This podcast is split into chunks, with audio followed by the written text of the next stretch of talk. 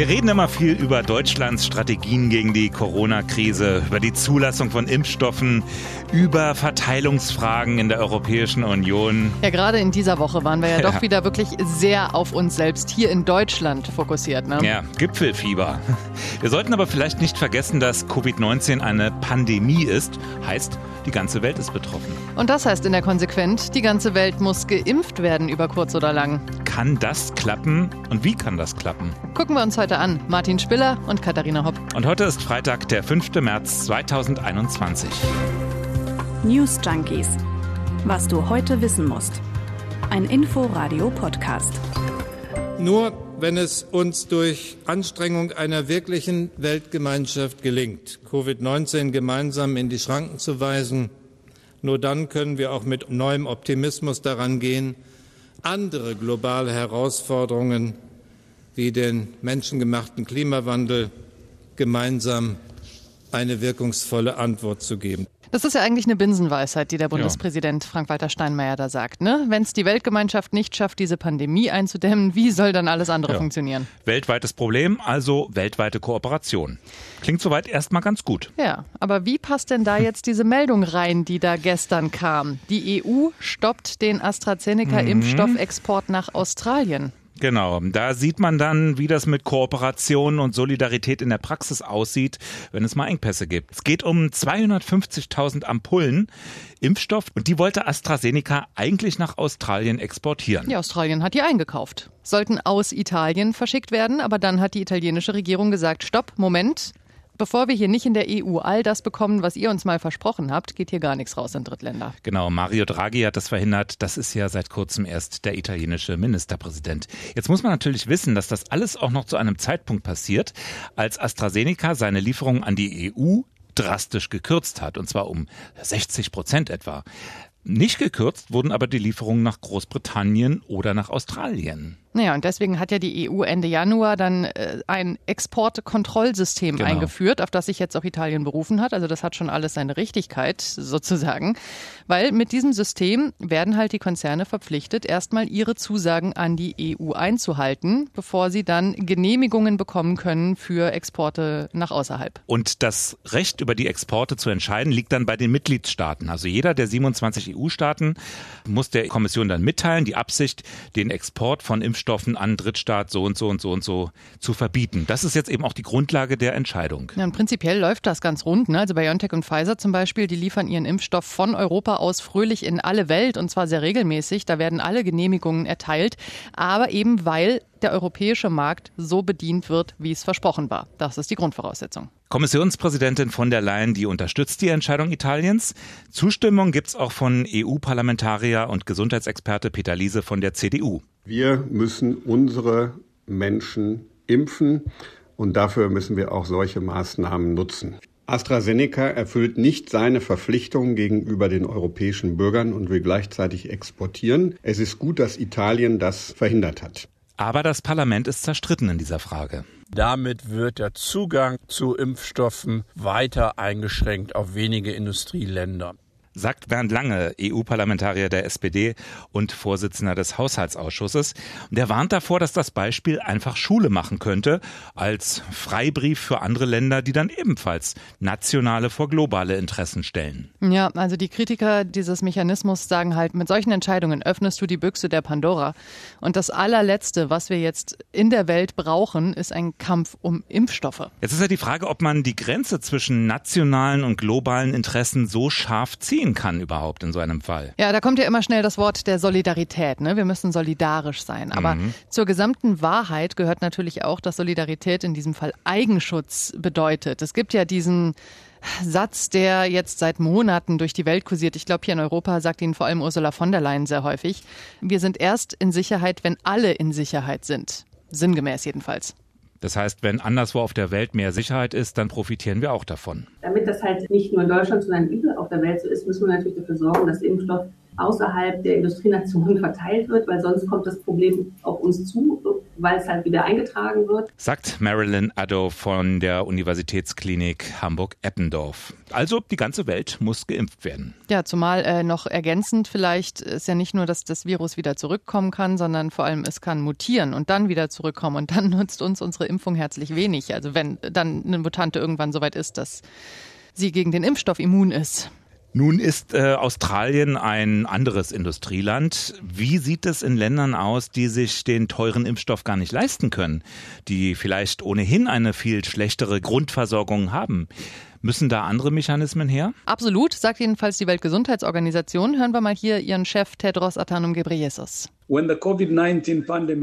Als die Covid-19-Pandemie im letzten Jahr ausbrach, wussten wir, dass Impfstoffe ein wichtiges Instrument sein würden, um sie unter Kontrolle zu bringen. Aber wir wussten auch aus unseren Erfahrungen mit HIV, Vogelgrippe und anderen Krankheiten, dass der Markt allein nicht für eine gerechte Verteilung von Impfstoffen sorgen würde. Also natürlich hat der Markt als Mechanismus auch seine Vorzüge. Der hat sich auch schon unter Beweis gestellt in Sachen Corona. Also nehmen wir mal die Impfstoffentwicklung, die Konkurrenz, der Wettlauf verschiedener Hersteller. Da hat der Markt das Tempo enorm beschleunigt. Aber wenn es jetzt eben darum geht, Impfstoffe gerecht zu verteilen auf der ganzen Welt, unabhängig von Profiten, da kommt der Markt an seine Grenzen. Ja, und deswegen hat sich ja die WHO schon vor einer ganzen Weile was überlegt und COVAX ins Leben gerufen. Das ist ja quasi eine Einkaufsgemeinschaft für Impfstoffe. Und der Clou ist, alle machen mit und die reichen Länder zahlen für die Armen. Genau, also dabei sind Regierungen, Gesundheitsorganisationen, Hersteller, Wissenschaftler aus vielen Ländern. Die EU ist dabei, Deutschland ist nochmal mit einem eigenen Teil dabei. Neuerdings sind auch die USA wieder dabei. Mhm. Ähm, es überrascht nicht, dass Ex-Präsident Trump eine mhm. Beteiligung abgelehnt hatte wegen WHO und Unterstellungen, die würden ja nur chinesische Interessen verteilen und so ja, weiter. Ja, generell Multilateralismus war ja nicht so ganz sein Ding. Genau. Und ähm, ja, es geht eben darum, überall auf der Welt einen gerechten Zugang zu Diagnostika, zu Behandlung, zu Impfstoffen zu ermöglichen. Ich finde das Prinzip sehr einleuchtend, weil es ist ja wirklich eine Win-Win-Situation. Ja, wenn jetzt ein Verbund Impfstoff für mehr als 190 Länder ordert, dann haben natürlich die Hersteller aber sowas von Planungssicherheit.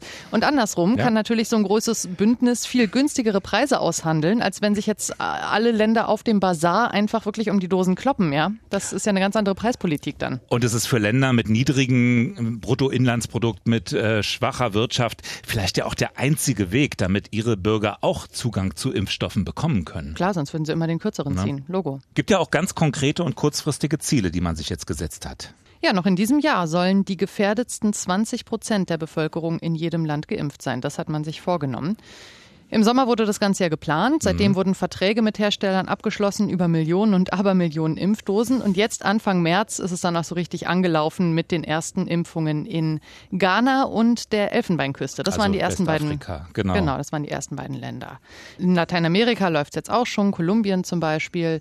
Da sollen insgesamt 20 Millionen Dosen aus dem Programm ankommen. Mhm. Aber zum Beispiel auch Südkorea hat schon was von den gemeinsamen Einkaufen, Einkäufen bekommen. Also es können ja auch reiche Länder sozusagen sozusagen über diesen Verbund ähm, Impfstoffe bekommen. Sie müssen dann dafür halt nur zahlen.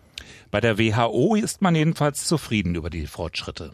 Dies ist eine beispiellose Partnerschaft, die nicht nur den Verlauf der Pandemie verändern wird, sondern auch die Art und Weise, wie die Welt auf künftige Gesundheitskrisen reagieren wird.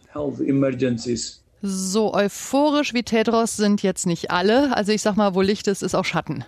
Ja, es gibt auch Skeptiker, es gibt berechtigte Fragen, es gibt Kritik. Äh, es gibt zum Beispiel die Frage, reicht denn das überhaupt, was da jetzt an Mitteln bereitgestellt wird? Ja, halt der Klassiker, wenn hm. viele Staaten sagen, wir, wir zahlen gemeinsam oder wir stellen Gelder bereit. Ne? Da gibt's jetzt natürlich sehr viele Zusagen. Äh, die Frage ist, wie viel schon geflossen ist. Äh, ich habe heute gelesen, dass da im Moment so ungefähr 20 Milliarden US-Dollar fehlen, die zugesagt mhm. sind. Ja, aber Zusagen ist einfacher, genau. Ja. Ja, und Nummer zwei, großes Problem Nummer zwei, das bringt uns wieder zurück zum Anfang. Was, wenn nicht genug da ist? Nicht genug Impfstoff. Also, dieses Prinzip klingt ja in der Theorie super, wenn denn genug Impfstoff da ist, wenn die reichen Länder ganz äh, großzügig sagen können, ja, alles, was wir nicht brauchen, spenden wir. Genau. Aber es äh, ist ja nichts über. Noch nicht. Eben. Und diese Verteilungskämpfe dann, auch die Neiddebatten, die das dann mit sich bringt, die bleiben uns wohl auch noch auf längere Zeit nicht erspart. Solange es eben einen Mangel gibt, solange der Impfstoff begrenzt ist von der Menge her. Es gibt ja schon seit längerem auch die Forderung, dass die Hersteller Lizenzen vergeben sollen. Ne? Also ihre Patente rausrücken, damit mehr Fabriken überall auf der Welt die Impfstoffe herstellen können, damit es schnell mehr Impfstoff gibt. Haben die Hersteller logischerweise wenig Interesse dran. Mhm. Patente rausgeben ist ja eigentlich ein absolutes No-Go. Ja, ist die Frage, wer das überhaupt durchsetzen sollte dann, ne? Äh, wenn die WHO jetzt zum Beispiel sowas beschließt und was das eben für Folgen hätte generell auch für die, für die Lust auf Innovationen in den Unternehmen, wenn sie ihre Patente verlieren. Das ist ja da, das, der eigentliche Wert an der Sache dann. Es gibt noch eine andere Kritik. Ähm, das dauert nämlich alles. Also will man eine ähnlich hohe Impfquote erreichen wie bei uns oder in anderen westlichen Ländern, dann würde es wohl bis zum Jahr 2024 dauern, bis man durch ist. Zu lange. Gerade auch vor dem Hintergrund, dass andere Länder längst so ein bisschen in die Bresche springen. China, Russland, Indien, die bieten sich gerade an als Retter in der Not. Die liefern zig Milliarden an Impfdosen, insbesondere der russische Impfstoff, dieser Sputnik V, der gilt inzwischen als Exportschlager. Das machen diese Länder ja nicht ganz uneigennützig.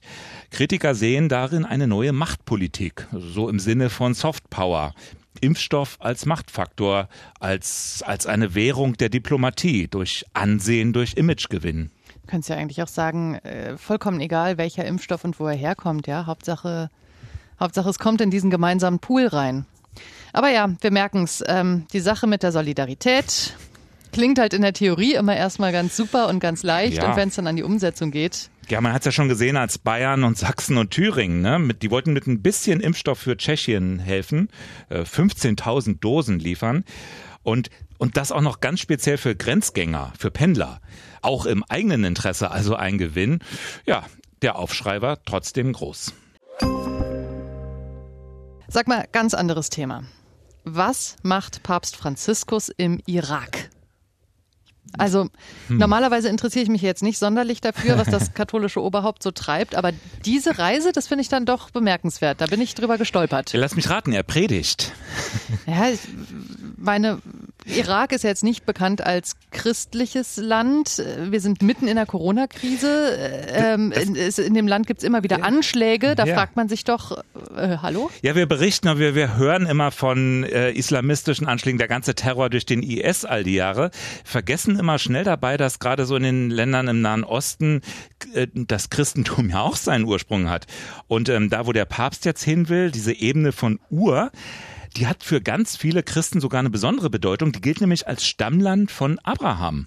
Bei euch hat Abraham vor tausenden von Jahren seinen Weg begonnen. Heute liegt es an uns, ihn weiterzugehen, in der gleichen Gesinnung, indem wir gemeinsam Wege des Friedens gehen. Ja, Abraham, auf den beziehen sich ja Juden, Christen und Muslime. Und das ist jetzt quasi so ein bisschen die Mission von Franziskus. Ne? Also zum einen möchte er natürlich den, der, der Minderheit der Christen im Land so ein bisschen zeigen, hallo, ich sehe euch. Es gab ja mal mehr als eine Million Christen im Irak, jetzt sind es noch so 200.000. Der IS hat da sein Übriges getan. Ja, und ähm, Franziskus hat sich aber auch so ein bisschen auf die Fahnen geschrieben, für Versöhnung zu sorgen mit Muslimen, mit Juden. Ja, er will ein hm. interreligiöses Treffen abhalten, eben da in dem Gebiet. Ähm, er will sich mit dem obersten Ayatollah der Schiiten treffen.